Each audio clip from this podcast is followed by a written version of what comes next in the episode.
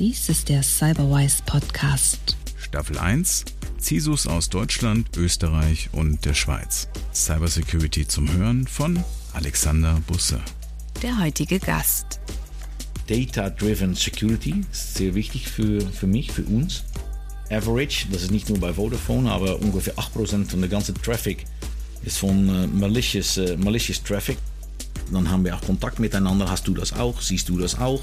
Was hast du gemacht? Und so helfen wir einander. Wir glauben auch, dass wir im Sinne von Security nicht in Wettbewerb sind miteinander, aber dass wir uns da unterstützen müssen. Und was ich predige, ist, dass wir die, die Can-Do-Mentalität haben. Noch eine Info vorab. Alle Podcasts dieser Staffel habe ich nahezu unter Studiobedingungen aufgenommen, bis auf diesen. Den haben John und ich im Oktober in seinem Garten aufgenommen. Deswegen ist das ein oder andere Nebengeräusch inklusive dem Hund von John dabei.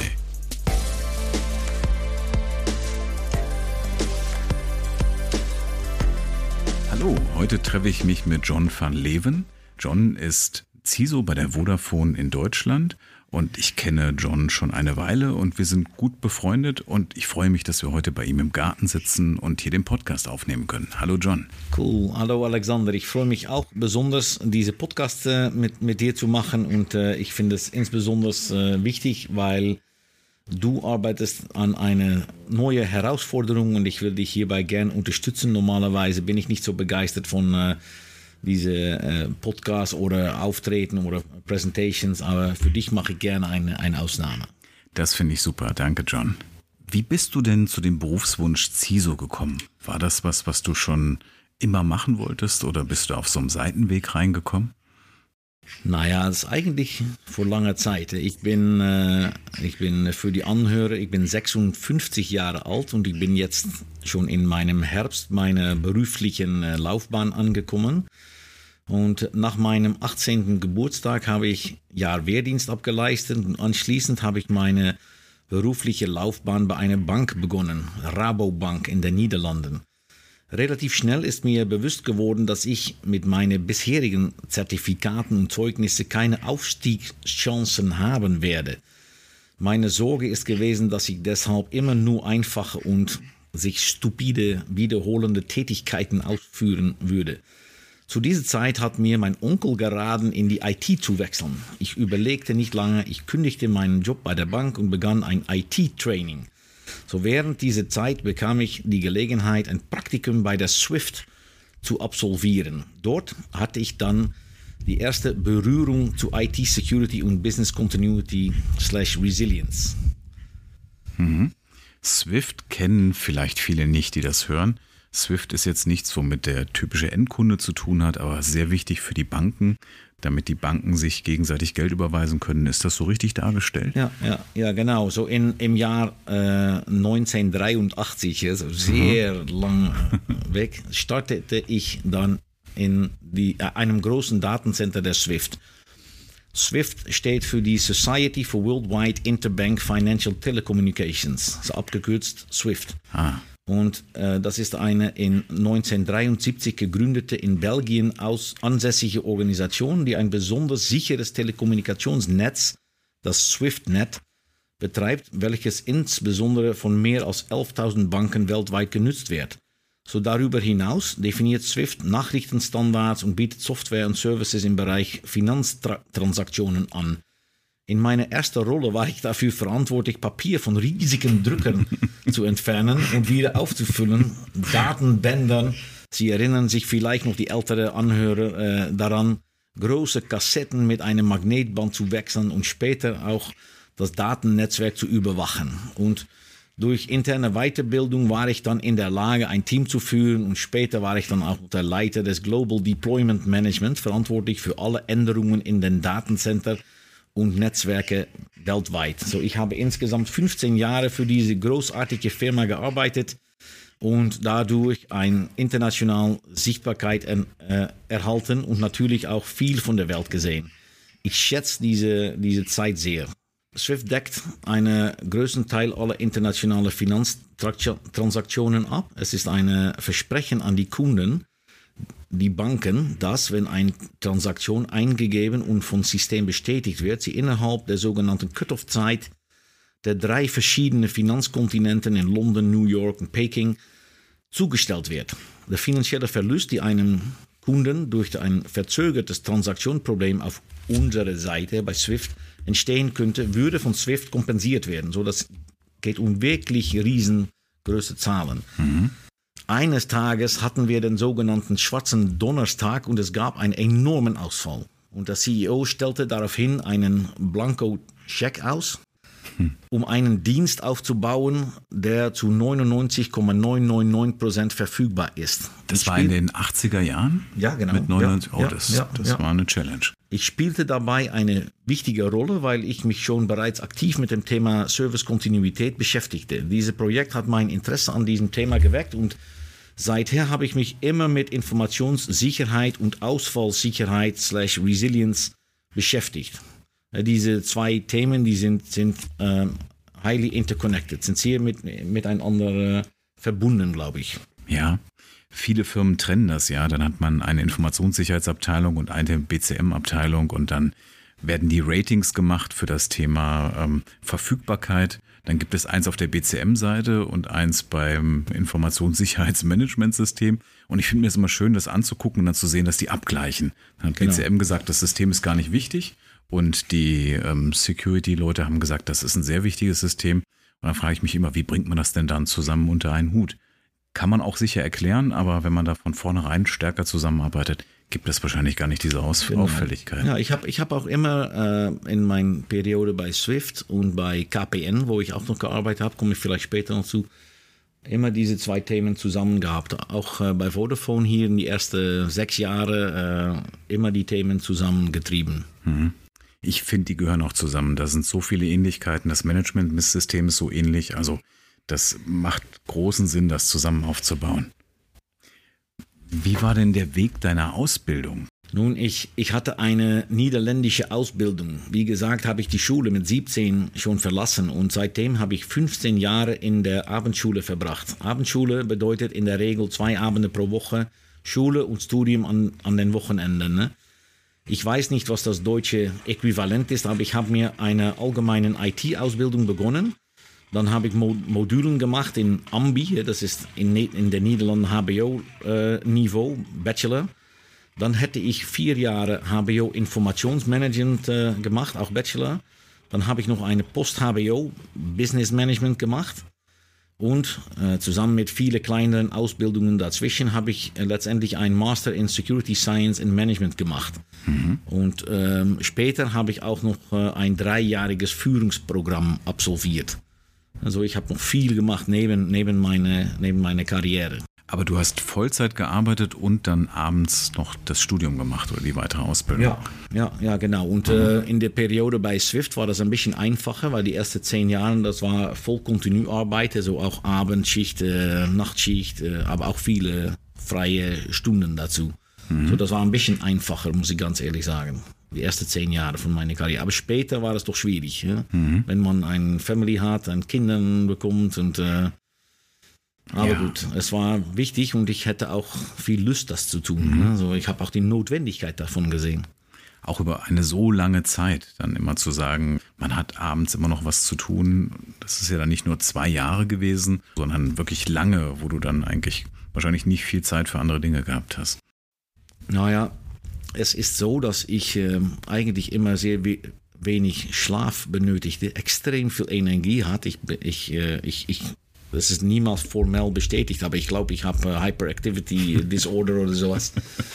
Und ich habe immer extrem viel Energie gehabt und auch abends äh, und insbesondere äh, zwischen 11 Uhr, 11 Uhr abends und 2 Uhr nachts hätte ich diese extrem ja, leichtes Gefühl oder dass man extrem viel aufnehmen kann und da ja, habe ich immer mit viel Spaß gemacht eigentlich. Das geht mir auch so, dass ich nachts gut arbeiten kann, wenn es auch still ist, wenn dann eben keine Anrufe mehr kommen oder keine sonstigen Dinge, dann kann ich mich gut auf Themen konzentrieren. Genau. Du hast gerade schon von KPN erzählt. Welche anderen Stationen hattest du denn noch auf deinem beruflichen Weg? Ja, ich habe auch noch für Heineken gearbeitet, kennt man wahrscheinlich vom, vom Bier. Ich äh, wohnte zurzeit auch ne fest neben der de Brauerei von Heineken. Äh, ähm, und ich habe auch noch für das weltweit größte Stahlunternehmen ArcelorMittal äh, gearbeitet. Da war ich zuständig für die Informationssicherheit in der ganzen Welt und, äh, und viel unterwegs auch. Also viele Länder besucht.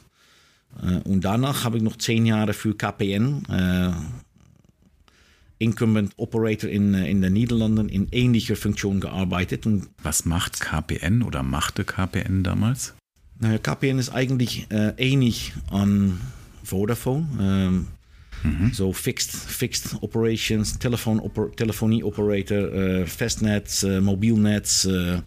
Äh, so eigentlich ist, äh, ist äh, KPN vergleichbar mit der Deutsche Telekom in, in, in, in Deutschland dann. Ne? So als größten äh, Telekom-Unternehmen. Ist dann auch aus dem Staat, also in Deutschland war ja die Telekom früher staatlich, das KPN dann auch aus so einer staatlichen. Ja, genau. KPN ist genauso wie die Deutsche Telekom aus der staatlichen Unternehmen entstanden und äh, privatisiert, heißt das dann in den Niederlanden. Und äh, Ja, Ich war auch einige Jahre bei der Telekom, beziehungsweise bei einer Telekom-Tochter, T-Online, als sie damals gegründet wurden. Das war ja dann der Internetprovider der Telekom.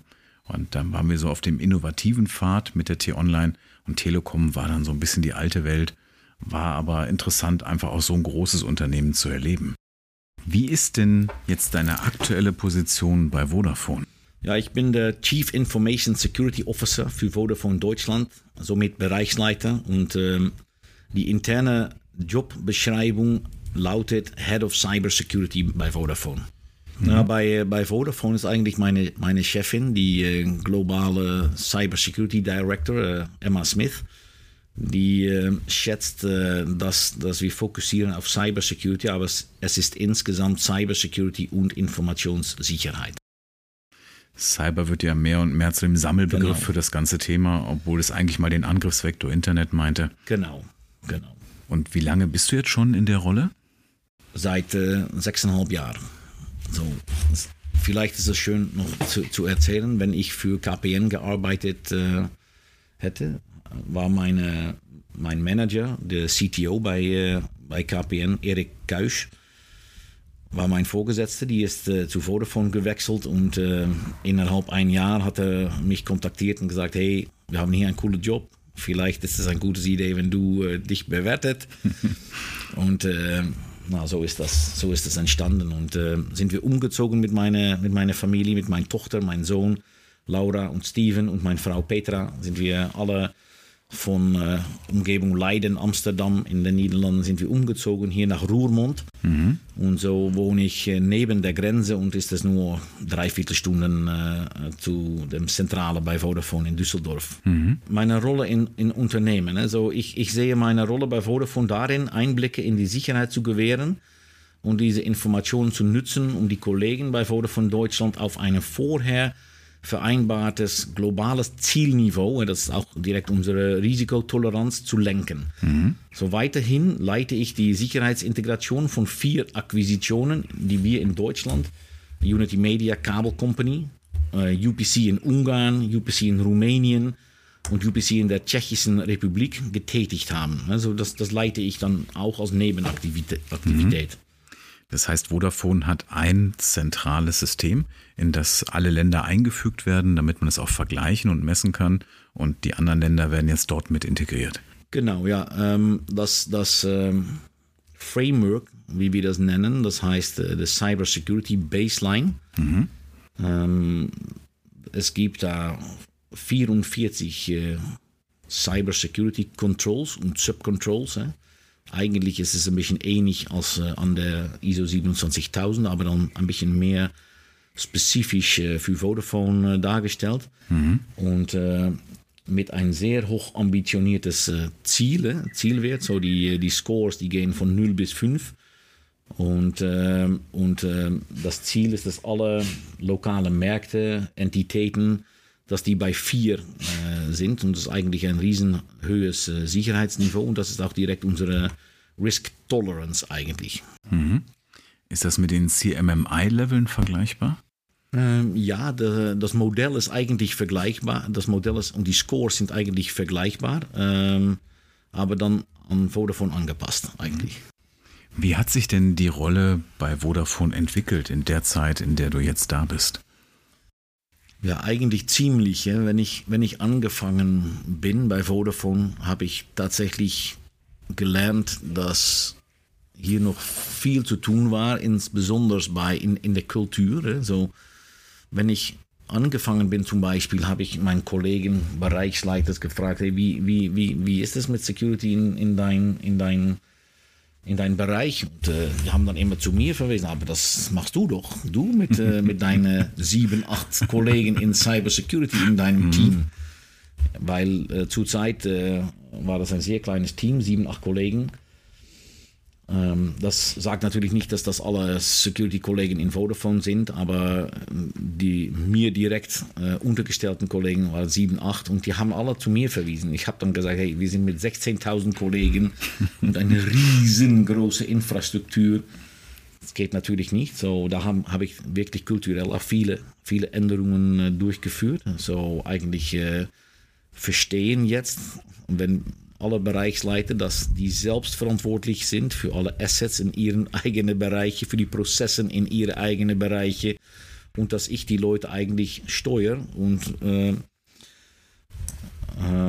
ein bisschen begleite bei Erreichung von den Zielwerten. Mhm.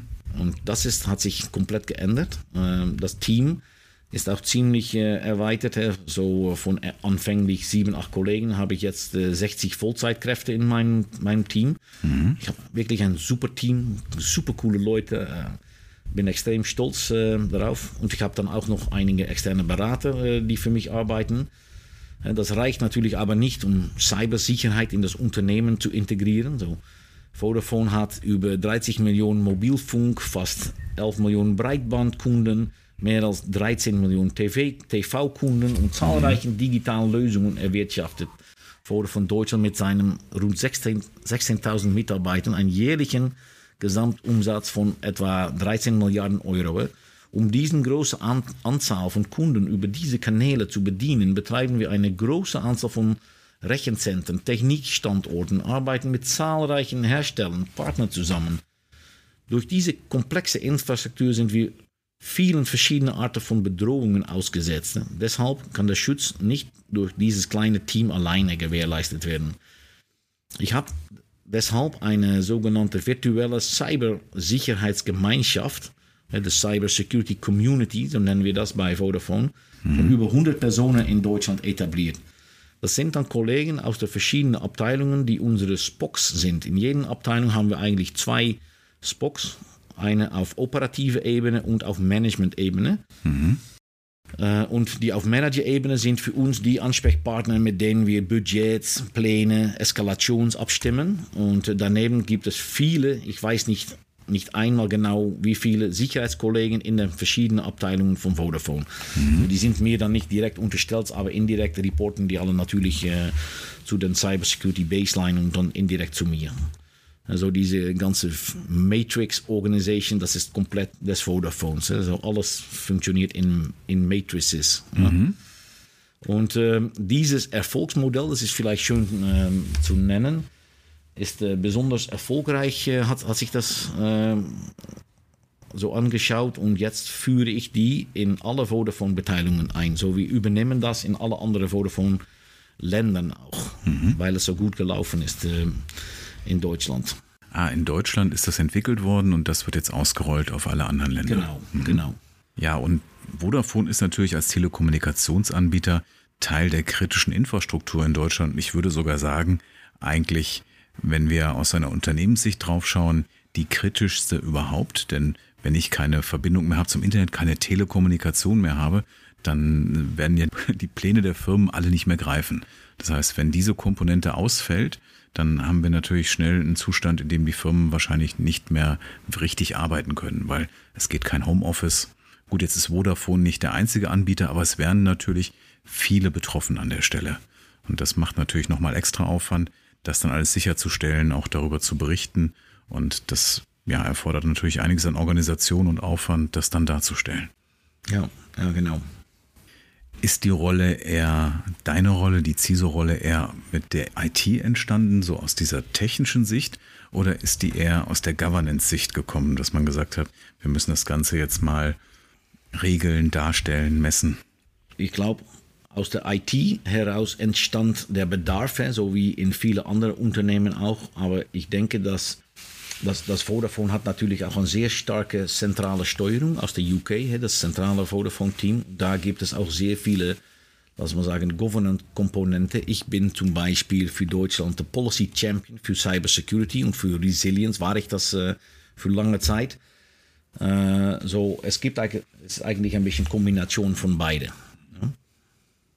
Aber ich muss sagen, die Funktion ist bei Vodafone komplett in der Technik aufgehangen. Das ist vielleicht äh, interessant für, für deine Anhörer.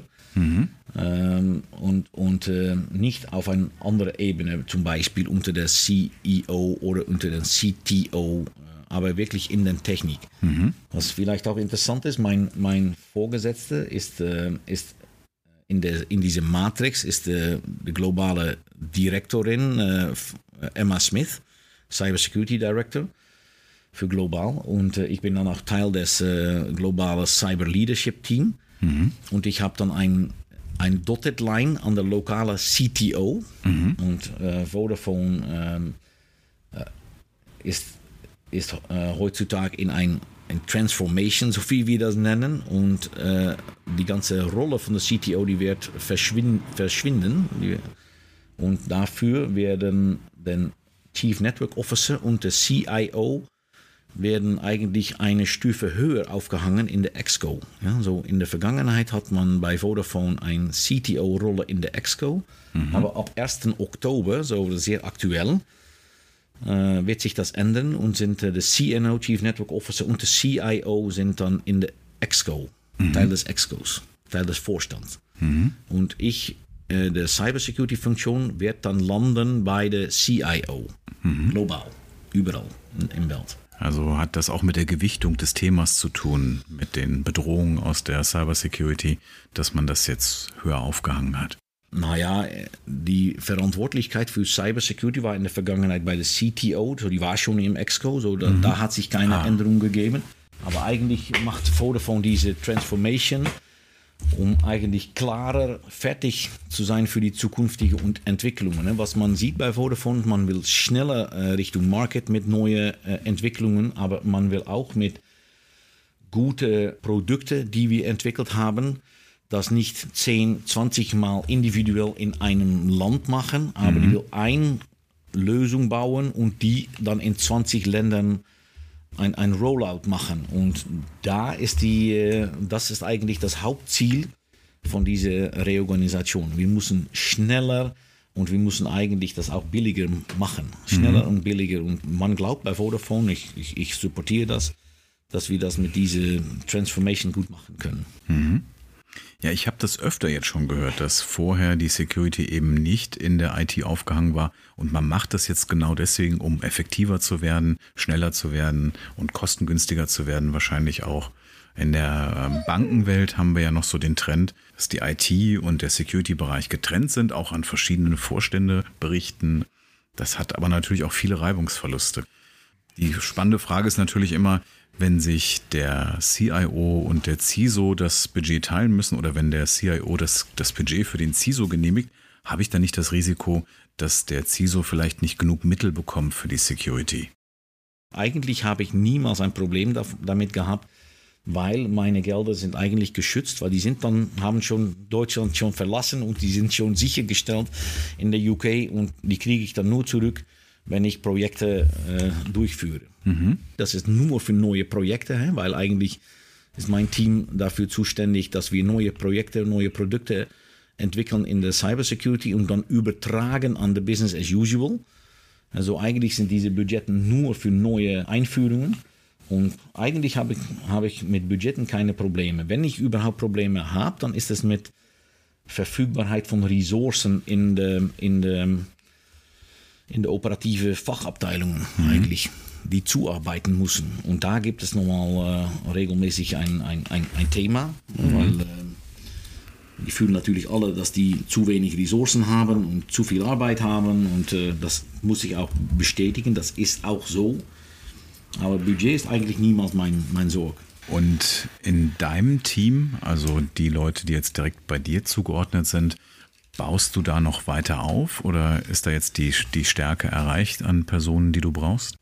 Ja, na, ich habe ähm, derzeit 60 äh, festangestellte Mitarbeiter und eine variable Anzahl von, von externen Beratern, also je nach Bedarf, äh, jetzt 35. Aber wenn, wo wir gerade bei dem Thema Mitarbeiter sind, wir haben noch offene Stellen in unserem Team, so ich baue immer noch auf, so ich habe offene Stellen und äh, was wir bieten können, so neben den in der Telekommunikation Telekommunikationsindustrie typische Leistungen, so Gehalt, Urlaubstage, Lohnfortzahlung, bieten wir diese, jedem Mitarbeiter die Möglichkeit, sofern sein Rollenprofil es erlaubt, und das ist in Cybersecurity, ist das so, das geht natürlich nicht für Shop-Mitarbeiter, mhm. bieten wir diese 100% Flex Office an. Und mhm. das ist wirklich ein super tolles, äh, tolles Ergebnis. Das bedeutet, der Mitarbeiter kann nach Absprache mit der Führungskraft arbeiten, wo und wann er möchte von zu Hause, vom Büro, von unterwegs. Mhm. Sogar bieten wir die Möglichkeit, bis zu 20 Tage in Europäischen Union Ausland auch zu arbeiten. Mhm. Wir reden nicht nur darüber, wir machen es. Also 100% Flex Office heißt, ich könnte auch die ganze Woche von zu Hause arbeiten. Ja, mhm. ja. ja das ist toll. Der Corona hat gezeigt, dass das super funktioniert. Und äh, unser Vorstand hat gedacht, okay, äh, wenn das so gut funktioniert und die haben na, so viel ähm, Abfrage gemacht bei den Mitarbeitern, wie sie sich fühlen, was kann ich noch für euch tun, brauchst du noch was, kann ich unterstützen mit den Familien oder mit Elternsorge oder sowas. Die Firma hat sich da super, super, äh, super Leistung gebracht, muss ich wirklich sagen. Und äh, da haben die eigentlich gelernt, ja, das passt, passt gut äh, und war, warum nicht? Und äh, äh, die Mitarbeiter, die sind, die sind befragt und die haben eigentlich meiste davon gesagt, ich finde das ein super Vorschlag und dann haben, wir das, haben die das umgesetzt. Mhm. Vielleicht hast du das in der Zeitung gelesen. Ich habe gedacht, es gibt viele, viele Berichte in den in de Medien darüber auch. Ähm, aber ich finde es ein super tolles Angebot und ich glaube, ähm, das macht uns als Arbeitgeber attraktiv und wir können dabei auch viele Mitarbeiter gut behalten. Ne? Weil wir wissen natürlich alle, dass in Cybersecurity jetzt mit den Gehältern, das ist kompletter Wahnsinn, äh, finde ich.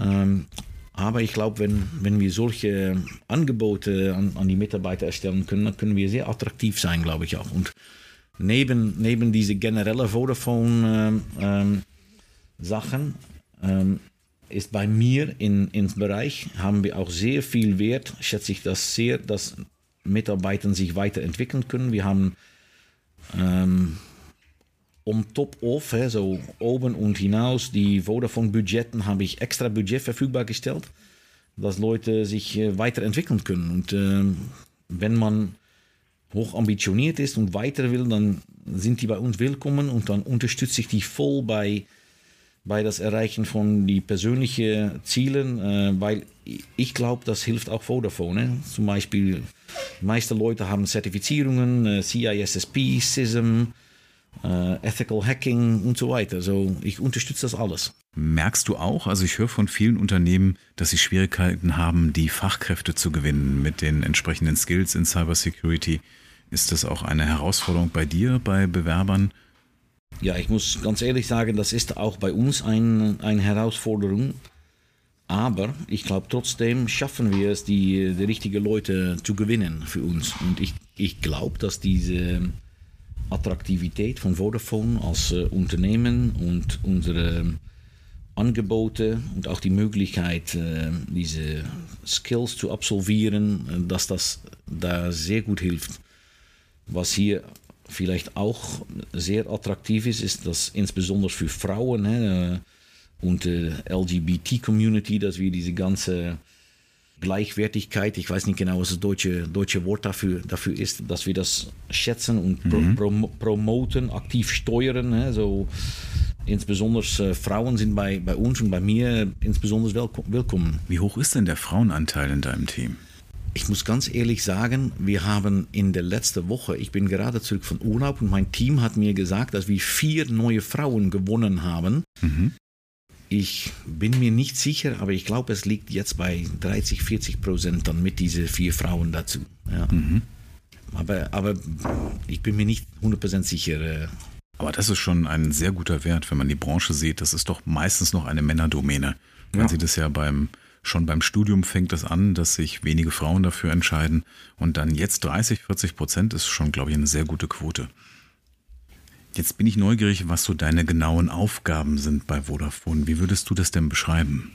Ja, mein, mein Aufgabenbereich umfasst alle Facetten der technischen und organisatorischen Sicherheit, die sich auf dem operativen Betrieb einer Technik zur Telekommunikation und IT ergeben, bezogen auf Informationssicherheit.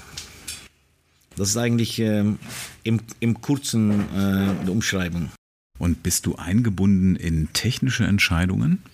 Mein Team, muss ich dann sagen, weil ich habe natürlich ein, ein, ein, großes Team. Äh, mein Team ist in alle technischen Entscheidungen eingebunden. Äh, sowohl in, in Policy Reviews, da bin ich selbst auch dabei, und alle Entscheidungen für technische Systeme, egal ob Werknetz oder IT, durchlaufen bei Vodafone der Secure by Design Prozess. Das ist hier ein, ein sehr wichtiger. Dadurch stellen wir sicher, dass alle Datensicherheit und Datenschutzanforderungen eingehalten werden. So alles, mhm. was hier in, in neuen Projekten rund geht, kommt bei mein Team und da wird geprüft, ob ähm, wie hoch oder wie relevant die, lass mal sagen, Sicherheitsmaßnahmen hier sind und dann fordern wir vorab bei diesen Projekten äh, diese äh, Security Controls und prüfen wir vor diesem Projekt live geht, ob die tatsächlich auch umgesetzt sind. Mhm. Und seid ihr dann auch schon mit eingebunden in der Designphase oder macht ihr kurz ja, vor dem Go Live? Ganz vorne sind mhm. wir dabei. Ja. Mhm. Und ein Projekt kann auch nicht anfangen, ohne dass wir hier de, Go Live, de, Go gegeben haben. Mhm. Und wir haben äh, fünf, äh, sechs äh, Mile, grobe Meilensteine und wir sind in alle Meilensteine sind wir beteiligt. Betreibt ihr selbst Systeme, also die dann bei dir angesiedelt sind, dass zum Beispiel du der Owner bist vom Identity und Access Management oder von anderen Systemen? Ähm, ja, Beides äh, sind zentrale Elemente unserer Sicherheitsstrategie. Das Security Incident und Event Monitoring hilft uns bei der Erkennung von ungewünschten und, oder unerlaubten Kommunikation.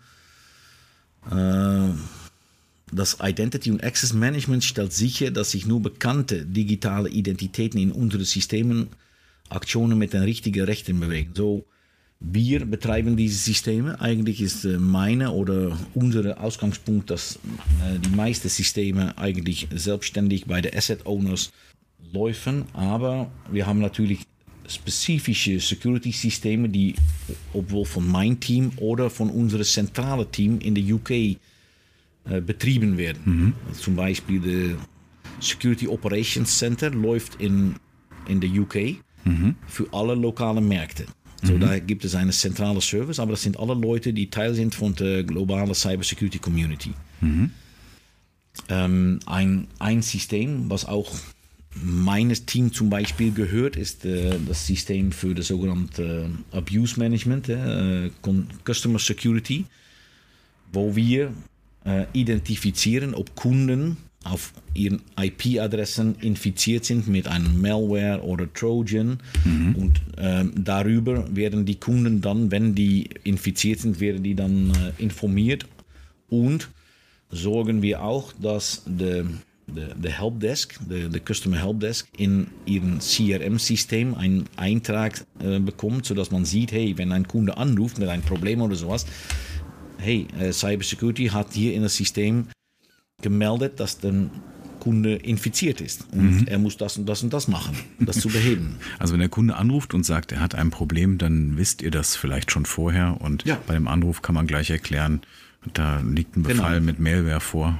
Ja, mhm. und es kann sein, dass so ein Kunde zum Beispiel ein E-Mail von uns bekommen hat, aber wegen Systemproblemen das nicht lesen kann oder dass das nicht geht. Und dann haben immer unsere äh, Customer Contact Personen, die haben dann immer diese Informationen und die können der, der, der Kunde darauf ansprechen dann und dabei helfen. Mhm. So, das ist ein, aus meiner Sicht eine besonders wichtige Funktion, weil wir haben gelernt, dass Average, das ist nicht nur bei Vodafone, aber ungefähr 8% von der ganzen Traffic ist von äh, malicious, äh, malicious Traffic. So, wenn wir das, äh, das Zahl senken können, können wir brauchen wir natürlich weniger zu investieren in unsere Netze. Und das hilft uns auch bei der, der NPS, der Kundenzufriedenheit, äh, wenn ein Kunde natürlich äh, gut geholfen ist äh, und gut informiert ist, proaktiv von Vodafone informiert, hey, liebe Kunde, du bist auf deinem PC infiziert. Die, mhm. die PC ist natürlich komplett nicht von uns, aber wir können wegen dieser Traffic Patterns können wir sehen, ob, ob diese ob er vielleicht ein Connection macht mit einem malicious äh, äh, einem Command- und Control-Server. Command- und Control-Server ja. zum Beispiel, ja. Mhm. Und das Gestalten von Systemarchitekturen, wenn neue Architekturen aufgesetzt werden, etwas erweitert werden, seid ihr da auch eingebunden? Ja, wir, wir haben eine äh, ein, ein Abteilung auch äh, in, innerhalb meiner Bereich. Äh, eine Abteilung heißt Secure by Design. So, das ist Teil von unseres Secure by Design Prinzips. Oft ist es ja so, dass Business eine neue Geschäftsidee hat oder die Technik eine neue Architektur oder System oder Plattform aufbauen möchte. Wir von der Cybersecurity werden involviert und können unsere Input da liefern. Mhm. Du hast ja eben schon von den Kontrollen erzählt, die an ISO 27001 angelegt sind, also euer ISMS. Das ISMS ist dann wahrscheinlich auch in deiner Verantwortung für Deutschland? Ich wir sind verantwortlich für verschiedene von diesen Frameworks. Das, äh, wir haben äh, ein ISMS und das ISMS äh, enthält unter anderem ISO 27000, ähm, aber auch BSI Grundschutz. Mhm. Ähm, SOX ist auch Teil davon und ähm, GDPR. Und was wir gemacht haben, wir haben ein System aufgebaut, ähm, Wobei wir vorkommen können, weil viele von diesen Controls in diese verschiedenen Frameworks, die sind overlapping, also die sind doppelt drin. Mhm. Da können wir darstellen, dass ein System nur einmal geprüft wird und dann vielleicht für drei oder vier Frameworks zeigt, hey, hier auf das Punkt sind wir, diesen Punkt sind wir compliant. Mhm. Ja, da sparen wir auch Arbeit äh, ja. mit unserer ISMS. Und das pflegt auch dein Team. Wenn jetzt beispielsweise eine neue ISO 27001 herauskommt, dann ist es die Aufgabe in deinem Team, die Controls dafür umzudefinieren, um das wieder zusammenzuführen? Ja, ja, mein, mein Bereich hat eigentlich äh, vier Teams. So, ich habe zwei schon ein klein bisschen vorgestellt. Secure by Design. Ähm, das Team, die, da, die hierfür zuständig ist, ist äh, Governance und Assurance Team. Mhm. Äh, und die machen dann auch noch äh, Risk Management dazu. Die sind dafür verantwortlich und ich habe einige Spezialisten, die, äh, die eigentlich das komplette ISMS betreiben und die komplette ähm, Abstimmung mit den Fachbereichen regeln. Ne? Weil oft ist es so, dass die Kenntnis nicht da ist in die Fachbereiche, was muss ich dann hier genau machen und die bra brauchen immer noch viel Begleitung. Mhm. Und äh, ja, das, das wird alle von meinem Team auch koordiniert. Du sagtest mir mal, dass dein Ziel ist, ein 100% automatisiertes ISMS zu erstellen. Ja, naja, das ist ein hoch ambitioniertes Ziel und ich glaube auch nie, dass wir das in einiger Zeit erreichen würden. Aber mein Ziel ist doch, so viel wie möglich zu automatisieren. Mhm. Ja? Wir haben zum Beispiel diese Vulnerability Scanners. Äh, wir, wir, nutzen Qualys für sowas. Mhm. Und die haben natürlich IP-Adressen, Systeme, Eigners haben wir in unserer Asset Management Database. Und die Daten können wir zum Beispiel vollautomatisiert eintragen in unserem ISMS mhm. und damit schon einen von diesen Controls komplett automatisiert äh, einrichten. Und das finde ich super und wir sind an der Arbeit, das auch mit mehr von diesen Controls zu tun. Äh, zum Beispiel ähm, Hardening Controls, da haben wir auch äh, ein, ein, ein vollautomatisiertes Scanner äh, in Einsatz. Mhm. Und hier bauen wir auch an Lösungen, dass wir vollautomatisiert die Daten in ISMS eintragen. Das heißt, da ist keiner mehr zwischendrin, der die Daten irgendwie mit Excel nochmal umformatieren muss, um die anderswo reinzubringen, sondern das ist dann mit einem Adapter so geregelt, dass die Daten gleich in das System einfließen. Na, für verschiedene Controls können wir das vollautomatisiert, aber für die meiste müssen wir noch an die Arbeit, das zu bauen. Mhm. Ja, aber wir sind an die Arbeit und äh, Data, äh, Data-Driven Security ist sehr wichtig für, für mich, für uns. Und Automatisierung, weil wir, wir haben alle Probleme, dass wir unzureichend Ressourcen haben für so viele Controls mit so vielen Assets manuell zu bearbeiten, dass Automatisierung ist komplett notwendig, äh, das zu erreichen. Mhm. Aber wir sind auf dem guten Weg, wir haben Tooling, wir haben verschiedene Tools schon reingeschoben und ähm, ja, machen das auch. Bist du mit deinem Bereich verantwortlich für die Policies, für die Erstellung der Policies oder für die Einhaltung oder für beides? Ja, es ist sowohl als auch. Es kommt darauf an, wer verantwortlich ist. Also es gibt Policies, für die bin ich direkt verantwortlich. Das heißt, ich muss nicht nur deren Einhaltung kontrollieren, sondern diese Kontrolle auch implementieren. Mhm. Andere Kontrollen, wie zum Beispiel Identity and Access Management, wird von, von der IT implementiert und ich kontrolliere die Einhaltung der Policy. Mhm. Wenn es zum Beispiel bei IAM, Identity and Access Management, neue Projekte, Projekte gibt, bin ich derjenige, die die finanziert. Mhm. Aber IT implementiert die und die sind auch verantwortlich für die Compliance von dieser, von dieser Policy. Und das fließt dann wahrscheinlich in ein KPI-System ein zur Messung? Genau, ja. Wir haben für alle CSB-Controls haben wir KPIs und die haben wir auch übergeordnet über alle lokalen Märkte haben wir die äh, den Sicht, sodass der Vodafone Group Exco auch richtig informiert werden kann über den Stand, der Stand von diesen KPIs für ganz Vodafone. Das war das, wo du eben auch sagtest, da gibt es dann einen Zielwert, der erreicht werden soll. Genau. Eigentlich ist diese Zielwert, die hat zu tun mit wie ist der Reifegrad von dieser Kontrolle. Ne? Mhm. Aber die KPIs, die geben mir direkte Zahlen und äh, Percentages, Compliance und so weiter. Da gehen mhm. wir noch ein bisschen spezifischer in, äh, ähm, für die Controls drin. Aber die sind alle miteinander verknüpft mit die, mit die CSB-Vorgaben. Was ich oft in Unternehmen gesehen habe, ist, dass so die Anbindung an das Risikomanagement schwierig ist, weil das Risikomanagement natürlich diese Cyberrisiken nicht versteht und dann nach Einschätzung fragt, was so Häufigkeit angeht. Ist das etwas, was du dann definierst als Schnittstelle zum Riskmanagement? Naja, ich, ich bin natürlich verantwortlich für Vodafone in Deutschland. So, ich bin nicht derjenige, die global für Vodafone das definiert. Mhm. Also, so wie sehr oft haben wir globale Prozessen, hier auch unser Risikomanagement-Prozess. Und ich muss sagen, in den letzten Jahren hat unser sogenannte Enterprise Risk Management-Prozess hat sich super gut verknüpft mit, äh, mit Cybersecurity. Mhm. Und so haben wir jetzt ein einiges Risk Management-Sicht, äh, wobei wir auch eine gute Darstellung haben mit Cybersecurity und das auch gut passt. Zufälligerweise nächste Woche bin ich wieder in der Risk and Compliance Committee, wo ich wieder mein Line of Sight Report erstellen muss und aufzeigen muss für, de, für, das, äh, für den Vorstand. Und das wird alle gemacht in, in gute Zusammenarbeit mit Enterprise Risk Management. Mhm. In einem ähnliches Methodik, die auch wieder von Deutschland auf einer höheren Ebene global für Vodafone gezeigt werden kann. Also alles aufeinander abgestimmt und dann zentral ja, reportet, ja. gesteuert an einer Stelle. Ja, da, da, mit diesen Sachen sind wir wirklich riesen voran ne, bei Vodafone. Mhm. Das geht wirklich gut, muss ich sagen. Und als Netzbetreiber, Telekommunikationsanbieter sieht man natürlich sehr früh, was passiert. Also welche Arten von Angriffen gerade stattfinden, wie hast du das die letzte Zeit wahrgenommen? Ist die Anzahl der Angriffe gestiegen? Wir lesen ja viel von Ransomware-Attacken auf Firmen, von, von immer größeren Risiken aus der Cybersecurity. Wie siehst du das und was passiert da gerade? Ja, eigentlich ist das schon einige Jahre. Also wir sehen eine zunehmende Anzahl, Anzahl von Angriffen auf unsere Infrastruktur und auf unsere Kunden.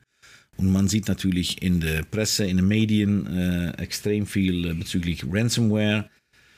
Äh, das ist auch ein wirklich großes äh, Sorgenpunkt, diese, diese Ransomware, wegen der sehr großen Impact, die sowas haben kann auf einem, einem Unternehmen.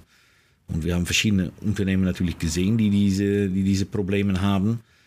Aber auch Phishing-Mails zum Beispiel, extrem viel von diesen sogenannten SMSen, äh, wobei man äh, gesagt hat, hey, äh, es gibt ein Postpaket für dich, bitte mhm. klick diesen Link, sodass du das folgen kann. Äh, hierfür haben wir, das, da, darauf bin ich wirklich stolz, bei Vodafone haben wir ein sogenannter SMS-Spam-Filter haben wir eingeführt. Das Ding stoppt täglich anderthalb Millionen von diesen von diese Fraud-SMSen. Wow.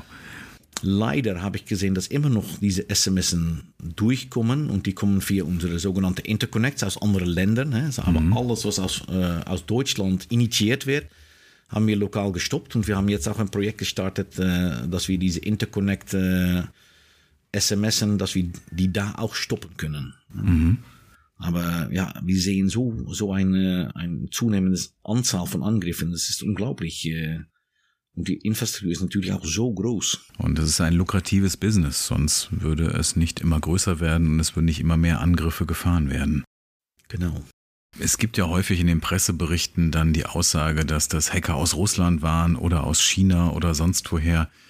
Hast du so eine Sicht darauf, wo die Angriffe herkommen oder ist die Attribution dieser Angriffe sehr schwierig? Ich glaube, man kann richtig gut einschätzen, wovon die, äh, die Angriffe kommen, ne? weil es ganz klar ist, bei Ransomware sind das natürlich kriminelle Gruppen, die direkt Geld äh, fordern, aber es ist natürlich sehr schwierig, äh, ohne direkte Beweislast sowas zu sagen ne? in Öffentlichkeit, aber wir haben da natürlich unsere Gedenke.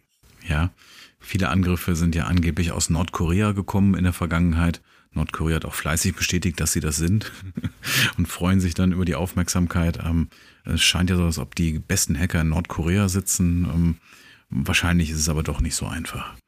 Ich glaube es nicht, nein. War Stories.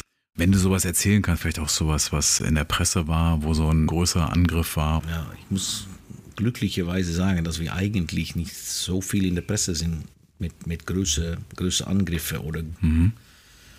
größeren Störungen. Ähm, es war ein bisschen anders, wenn ich noch bei KPN gearbeitet habe, wo wir wirklich einen riesen Hack äh, hätten.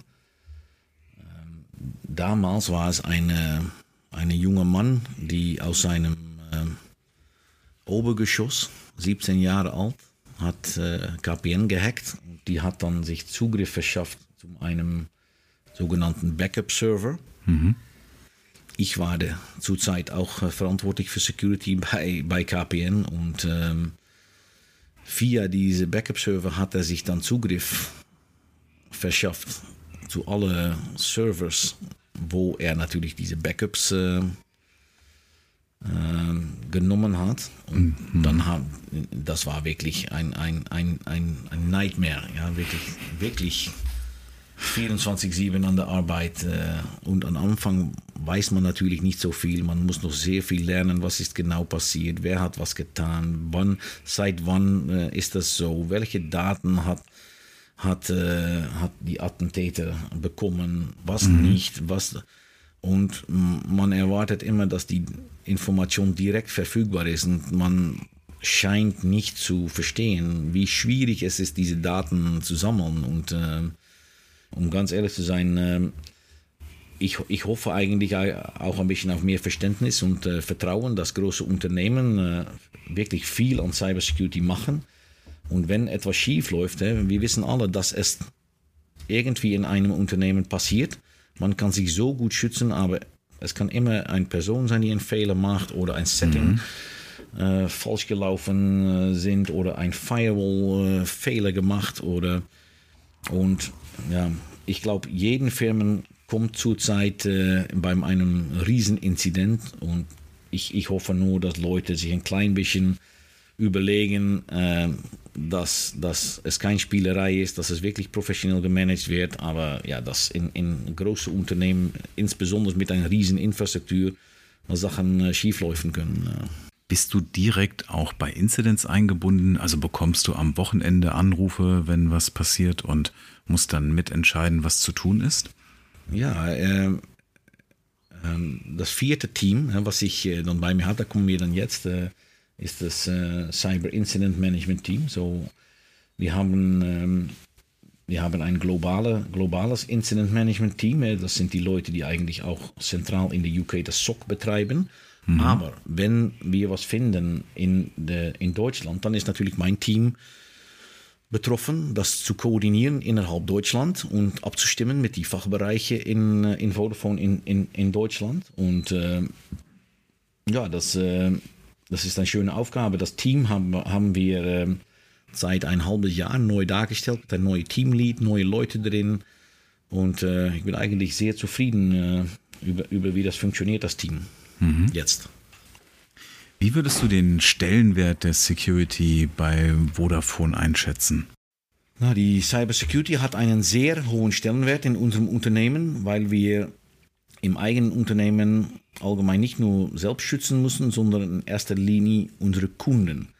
Und Du hast gerade angesprochen das Thema Risk Management. So Cyber Security wird auch gesehen bei Vodafone in die Top 10 mit Top-Risiken. Ich, ich glaube, dieses Jahr ist es auf äh, Nummer, Nummer, Nummer zwei, zweiten, zweiten größten, größten Risiken. Und das heißt dann auch, dass das auch gut auf dem Radar ist bei, bei der Vorstand und äh, bei Audit. Wir werden komplett viel auditiert, auch äh, auf Cybersecurity. Das hat natürlich zu tun mit, wie hoch das Risiken eingeschätzt ist für, die, äh, für den Unternehmen. Aber ja, ich, ich, kann, ich kann, kann wirklich sagen, äh, es nicht oft passiert, dass ich riesen Gegenstand habe, wenn ich etwas durchführen will. Oder eigentlich bin ich bei Vodafone super zufrieden über den Support und äh, wie man, wie man Cybersecurity dann wertschätzt. Ne? Ist das das richtige mhm. Wort? Oder? Ja, ja, passt, wertschätzt auf jeden Fall. Und so von der Geschäftsführung wird dazu also viel ermöglicht. Wie ist das bei den Mitarbeitern? Verstehen die die Maßnahmen, dass Cybersecurity mit dabei sein muss bei neuen Designs oder wird das noch eher als lästig angesehen, dass dann immer wieder jemand von Cybersecurity kommt und fragt und wissen will, was getan wird? Naja, beide. Ich glaube, äh, die, die wissen jetzt alle, hè, weil wir haben so viel gemacht im Sinne von Awareness und Vorträge, Informationen äh, überschauen äh, schauen an die Mitarbeiter, Phishing Awareness, mhm. äh, the Golden Security Rules. Ja, so, so, die sind eigentlich, vielleicht kann ich mal sagen, ein bisschen überfordert mit, mit alle, alle Security Awareness. Also die wissen das alle. Und, und ähm, Trotzdem äh, wissen sie das, sie verstehen das, aber es ist ein bisschen schwierig, wenn die natürlich unterdrückt sind mit einem Projekt auf einen bestimmten Zeitpunkt in der Zeit äh, zu liefern und dann sagt Security, ich bin nicht zufrieden mit den Lösungen oder ähm, du kannst noch nicht live, weil wir finden, dass du noch was umsetzen musst. Mhm. Ja, so, na, da gibt es natürlich dann äh, ein, ein, Diskussionen, was man sagen. Ähm, aber eigentlich ist es niemals über die Notwendigkeit. Die verstehen alle Notwendigkeit, aber die sagen, ah, kann ich nicht trotzdem live das wieder später machen oder ja.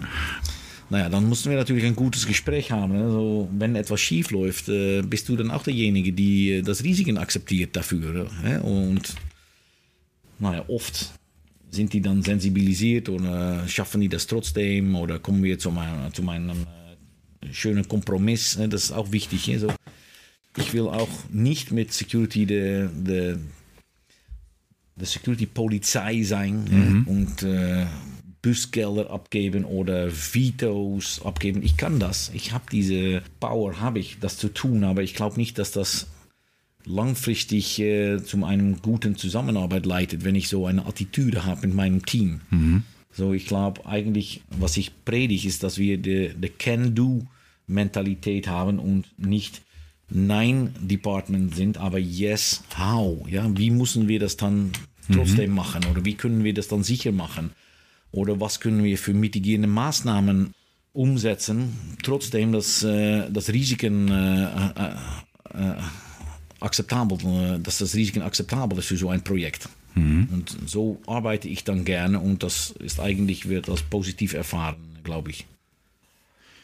Ich glaube auch, dass es für die Zusammenarbeit wichtig ist, dass man der Berater ist, anstatt die Polizei, dass man eben keine Strafen vergibt, nicht sagt Nein, sondern sagt, wie kann man es denn tun, Vorschläge ja. dazu liefern. Ja, genau, so das ist genau, was ich angesprochen habe. Wir, wir wollen nicht der Nein-Department sind, aber Yes, how? Ja, mhm. wie, wie muss man das dann tun oder wie kann man mitigierende Maßnahmen umsetzen. So, das, das finde ich viel positiver als, als nur Nein. Ja, so, ein anderes Wort, was wir hier benutzen, ist aber das Englisch ist to be an enabler for the business. Eh? So mhm. Security as enabler für, für den Business. Das, das finde ich ein wichtiges Ausgangspunkt. Mhm.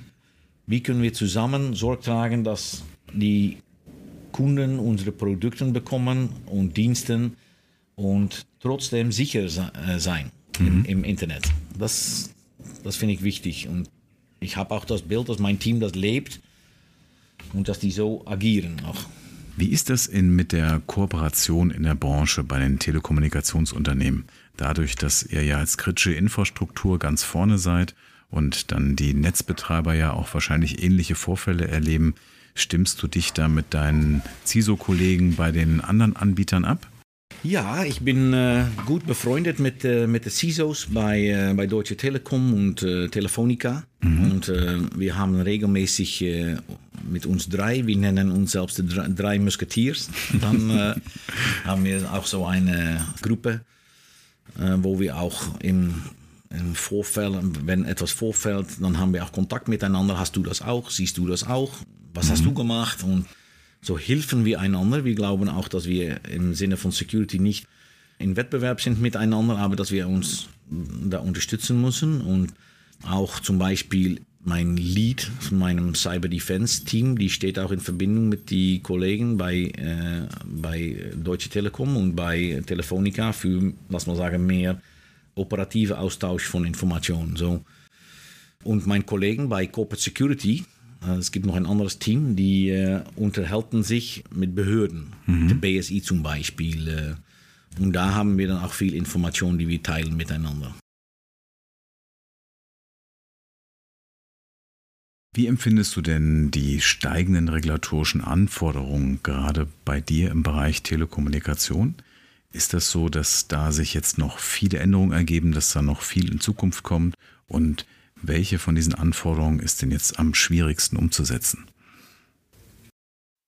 Naja, diese Frage ist nicht so einfach zu beantworten. Ne? Nachdem der Datenschutz dank DSGVO-Einzug in alle Unternehmen gehalten hat, sind wir jetzt äh, eher in die Situation, die Anwendungen zur Einhaltung der Vorgaben zu optimieren. Ja, Änderungen der regulatorischen Anforderungen haben als Konsequenz immer erhöhten Aufwand auf unserer Seite, aber ich kann nicht sagen, dass die Anforderungen aus dem Telekommunikationsgesetz mehr Aufwand verursacht als die DSGVO. Und der Effekt dieser Regulierung auf die tatsächliche Sicherheit, wie schätzt du den ein? Also kommt durch diese Vorschriften wirklich mehr Sicherheit in eure Arbeit hinein oder ist es so, dass es mehr Dokumentationspflichten sind am Ende? Naja, der Effekt einer regulatorischen Anforderung auf das tatsächliche Sicherheitsniveau ist natürlich abhängig von der Art und Weise der Implementierung.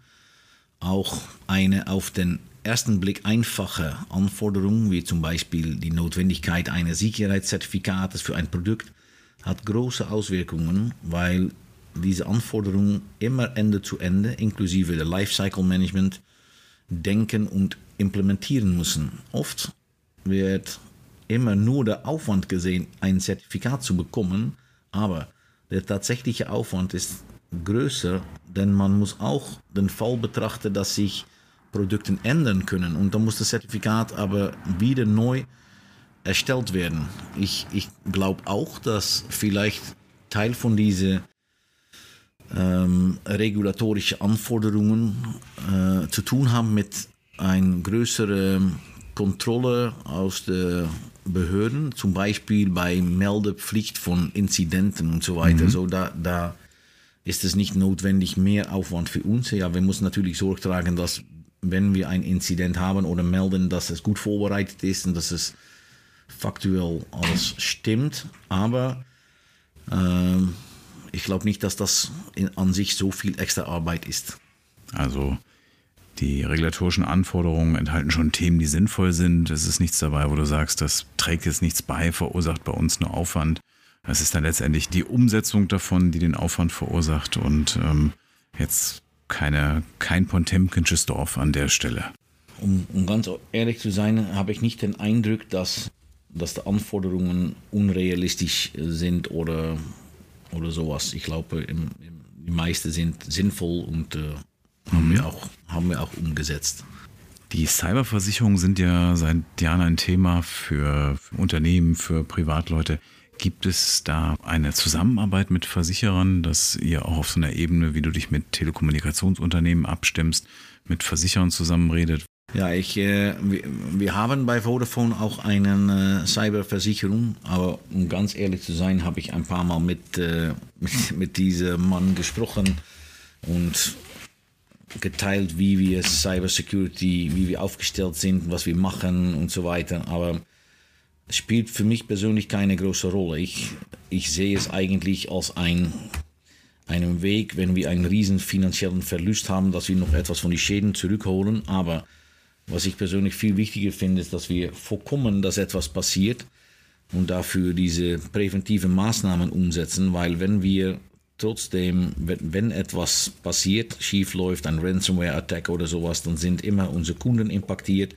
Mhm. Und äh, ja, Cyberversicherung, die liefert nur ein bisschen Geld, mhm. Geldwert. Aber was ich viel wichtiger finde, ist, äh, so eine Cyberversicherung hilft natürlich nicht mit dem Impact auf den Kunden zu mitigieren oder sowas. Also eigentlich ist es für mich nicht so relevant, es ist mehr eine finanzielle Sache, ganz mhm. ehrlich zu sein. Aber ja, es ist Teil des Risikomanagements, aber eigentlich haben wir, äh, wenn wir eine Entscheidung über ein Risiken treffen müssen, dann haben wir eigentlich niemals, wir machen hier nichts und die Entscheidung ist, wir, wir erwarten, dass die Versicherung es äh, deckt oder so. Das passiert eigentlich niemals. Mhm. Ja, ich glaube, dass in der Vergangenheit viele viele Firmen, so kleine, mittlere Unternehmen dann gesagt haben, geben wir das Geld jetzt für Security aus oder für eine Versicherung und haben sich dann für die Versicherung entschieden. Und die Folgen davon sehen wir jetzt auch durch Ransomware zum Beispiel. Und dann wird sich zeigen, dass es keine gute Idee war. Ich muss immer eigene Vorsorge treffen. Ich kann nicht sagen, eine Versicherung kann mir das ersetzen. So wie ich auch nicht sagen kann, jetzt braucht ein ein Fahranfänger keinen Führerschein mehr zu machen, der hat ja eine Versicherung und die wird die Schäden dann schon bezahlen. Genau. Ja, so, so wir haben es, aber es spielt für mich eigentlich gar keine Rolle. Mhm.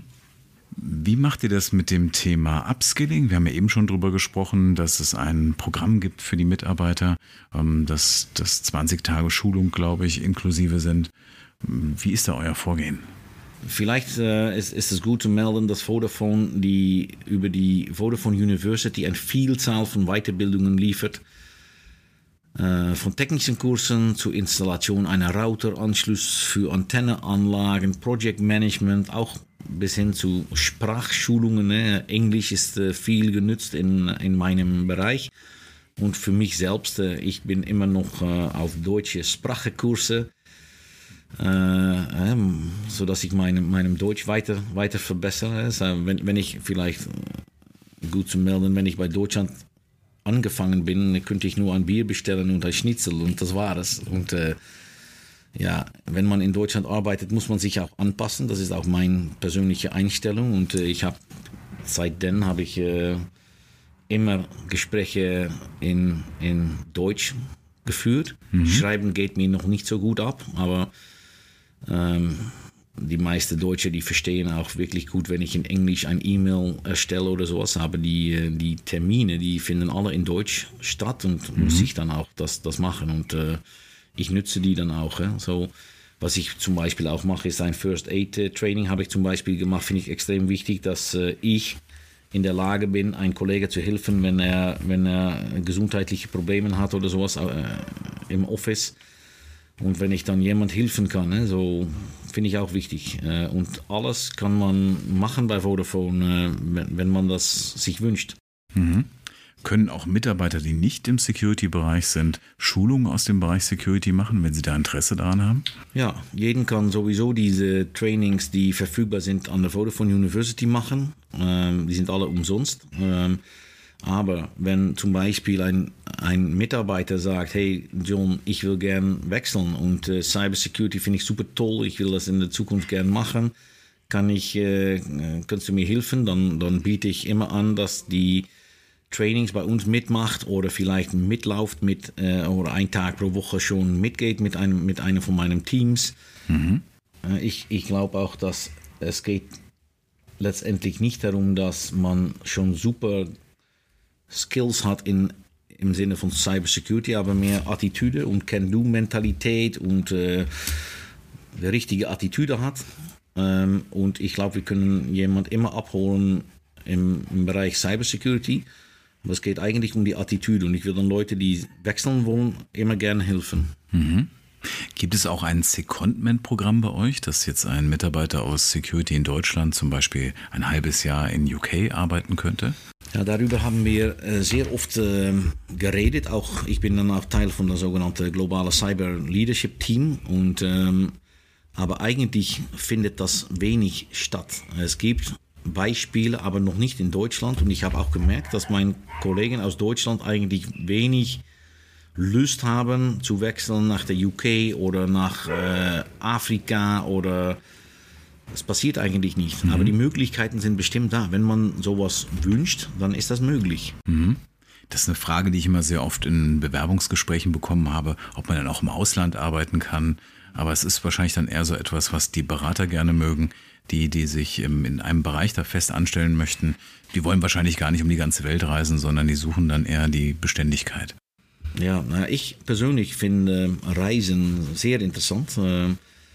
Äh, leider ist mein, meine Frau, die ist nicht so äh, begeistert von einem Umzug nach dem Ausland. Ich habe verschiedene Male ein Angebot bekommen, äh, im Ausland zu arbeiten, aber die, die hat das eigentlich immer block blockiert, wenn ich das so sage.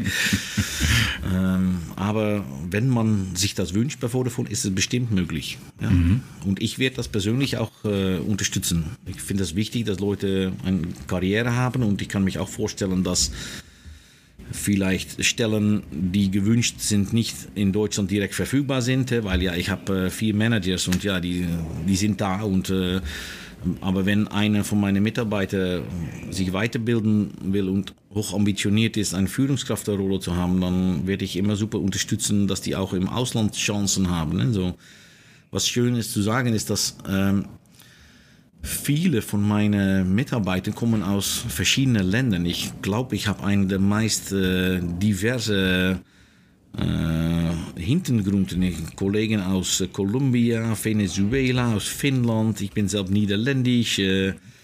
Und lernen die alle Deutsch? Sind ja. die Meetings dann trotzdem alle ja. auf Deutsch? Ja, ja, ja. Das ist auch. Es, es geht wirklich nicht, wenn man nicht Deutsch redet. Äh, zu funktionieren in Deutschland. So. Und ich finde auch, man muss sich anpassen. Ich habe das selbst auch gemacht. Ich mache auch diese deutsche Trainings und ich, ich bin mir voll bewusst, dass mein Deutsch nicht optimal ist, aber ich glaube, jeden versteht mich und äh, äh, man schätzt oft auch, dass ich mein Bestes gebe, das in Deutsche tun. Ne? Genauso wie ich das jetzt mit, mit, mit dir mache. Ich bin dann niederländisch, ich äh, ich bin, äh, meine Englische ist, äh, ist glaube ich, sehr gut. Deutsch äh, kann sich noch bessern. Aber ja, ich finde, man muss sich anpassen. Also ich finde, du stellst ein Licht unter den Scheffel mit deinen Deutschkenntnissen. Also Danke. ich hatte dir angeboten, wir können das auch auf Englisch machen, aber du wolltest das gerne auf Deutsch machen, was ich auch toll finde, weil ich den, die, die ganze Reihe eigentlich auf Deutsch machen möchte. Ähm, aber als nicht-Native Speaker ist das natürlich eine, eine Challenge. Ähm, ich glaube, wenn ich Deutsch lernen müsste, mit der komplizierten Grammatik, dann würde ich wahrscheinlich eher keinen Job in Deutschland suchen. Ja, naja, es, es, es war eine schöne. Wenn ich zurückblicke auf meine Karriere bei Vodafone in Deutschland seit sechseinhalb Jahren, eine der meist wichtigen Sachen, die ich gelernt habe, ist die deutsche Sprache. Und wenn ich ganz ehrlich bin, wir in den Niederlanden haben immer ein bisschen Spaß über die deutsche Schmetterling. Also aber ich habe eigentlich gelernt, wie höflich die Sprache ist und äh, wie schön es eigentlich ist. So, ich habe da wieder was gelernt. Das, das schätze ich. Wie ähnlich ist denn das Deutsche und das Niederländische? Ja, es gibt viele ähnliche Wörter, aber, aber die Namenfälle, die finde ich immer noch sehr schwierig. Äh, es gibt auch Wörter, die komplett äh, verwirrend sind. Ich äh, habe ein Beispiel. Ich war in einem Termin und, ähm, und eine Dame hat mir gesagt, hey John, ich bin jetzt ganz irritiert von was du gesagt hast. Und in den Niederlanden ist irritiert, ist geärgert. Ja, ja. So, I'm, I'm irritated mhm. by what you're saying. Ich habe dann gesagt, what, what, was habe ich dann hier gemacht? Habe ich was gesagt? Oder, aber das heißt eigentlich nur, dass ich verwehrt war, dass ich nicht klar genug mich geäußert habe. Und äh, das war für mich auch eine, ein, ein Learning. Und war, wir haben auch viel gelacht. War, ja, es war auch Spaß, äh, diese Sachen zu lernen. So, ja.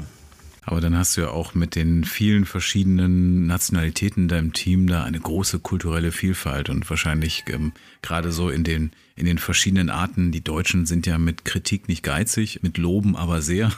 Hast du da wahrscheinlich auch viele kulturelle Differenzen, die man dann verstehen muss.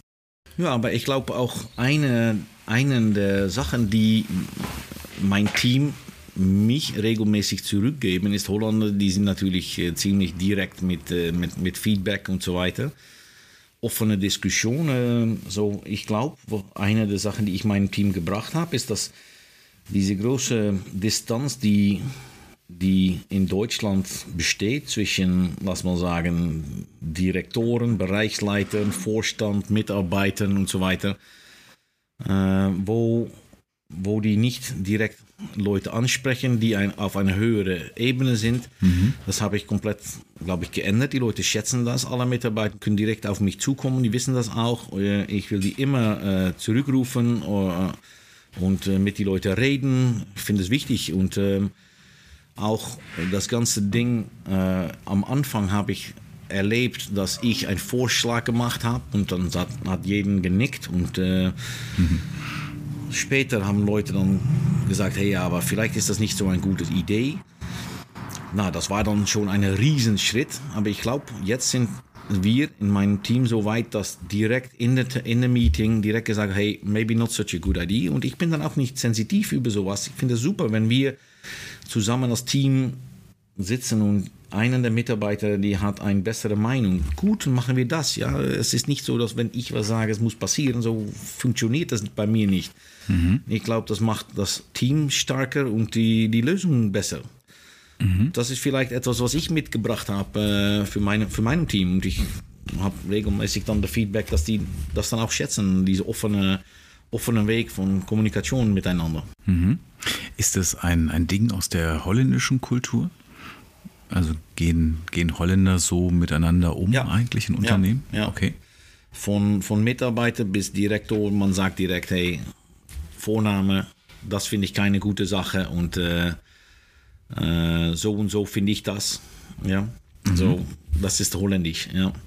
Man geht lieber die Diskussion an am Anfang und dann eine gute, um mit einer guten Lösung äh, zu einigen, mhm. als dass man sagt, ja, Herr Direktor, so machen wir das und später äh, funktioniert es total nicht und dann äh, haben wir alle ein Problem. Ja, mhm. so, das ist doch holländisch. So, wir haben lieber vorab ein bisschen Streit oder Diskussion, muss ich dann sagen. Aber dann kommt eine Lösung, wo jeden sich gut da, darin finden kann. Mhm. Und das ist, das ist typisch holländisch. Ja. Wir, wir, nennen das auch Polderkultur. Also viele reden miteinander, aber dann kommt eine Entscheidung und dann muss jeder, jeden auch die Klappe halten und geht, geht man weiter und setzt man das um. Ja. Mhm. Poldern wie poltern? Ist das der, wäre das die Übersetzung? Polderen, ja, poldern. Mhm. Weißt du, was das ist, ein Polder? Oder ein Polder ist, äh, du weißt, in Niederlanden äh, sind größtenteils oder für ein, ein der Hilfe oder sowas unter Seelevel, mhm. mehr, mehr Level in, in Deutschland. Um das Wasser wegzukriegen, haben wir diese, diese Windmills. Mhm. Die pumpen das Wasser nach See. Und was überbleibt, ist ein flaches Land und das heißt dann ein Polder. Das sind die Gebiete, die un eigentlich unter Seewasserniveau ah. sind. Und Polderen ist typisch holländisch und so, dass das Labern miteinander über eine Lösung heißt Poldern. Ah, da kommt das her. Ich habe jetzt, hab jetzt Poldern mit Poltern irgendwie übersetzt, aber jetzt verstehe ich den ja, Zusammenhang. Ja, ja. Und wenn wir jetzt mal an die Zukunft denken, es hat sich ja viel getan in der Cybersecurity mit den Angriffen, den Angreifern. Was denkst du, wie wird sich die Bedrohungslage entwickeln in der Zukunft? Wird es weniger werden, weil wir mehr Maßnahmen ergreifen? Müssen wir uns auf mehr Cyberattacken einstellen oder was denkst du? So wie gesagt, ich glaube, das ist schon Jahren unter, unterwegs, dass die Bedrohungslage wird steigen, das wird weitergehen. Ähm, es gibt immer mehr digitale Produkte, Prozessen, alles ist automatisiert, alles geht via Computers, Handys, Rechners. Und da sehen natürlich auch die, äh, die Hackers oder Attackers oder Kriminellen sehen Chancen und äh, ich glaube, das wird nur steigen. Alle Zahlen, die wir sehen von äh, Angriffe, Angriffsvektoren steigen. Es wird nur mehr, mehr, mehr werden. Und äh, überall bestehen Gefahren durch Dritte. Es wird ja von gerade von Seiten der Toolhersteller viel über das Thema Machine Learning, künstliche Intelligenz geredet und dass das eine Lösung für die Zukunft wäre, solche Angriffe besser abzuwehren. Glaubst du, dass Machine Learning die Bedrohungslage so wesentlich beeinflussen wird? Ich glaube, ich glaub, es ist eine der äh, möglichen Lösungen für die Zukunft. Ähm, und eigentlich ist das nur, weil wir mehr automatisieren müssen in Security auch. So künstliche Intelligenz ist einer der Wege, mehr zu automatisieren, glaube ich. Ob es äh, diese sogenannte Holy Grail ist, äh, weiß ich nicht. Äh, mhm. Finde ich schwierig zu beantworten, aber es ist einer der Wege, diese, diese riesen steigende digitale Produkte, Diensten äh, ein klein bisschen vielleicht äh, zu managen. Das ist einer der Wege. Ich glaube tatsächlich, dass Machine Learning eher den Angreifer nutzt, weil ich kann damit über vorhandene Daten, über Infrastrukturen und so weiter so ein Modell trainieren. Ja, natürlich. Während, ja. wenn ich versuche, mit Machine Learning neue Angriffe abzuwehren, habe ich gar keine Daten, mit denen ich die Systeme trainieren kann.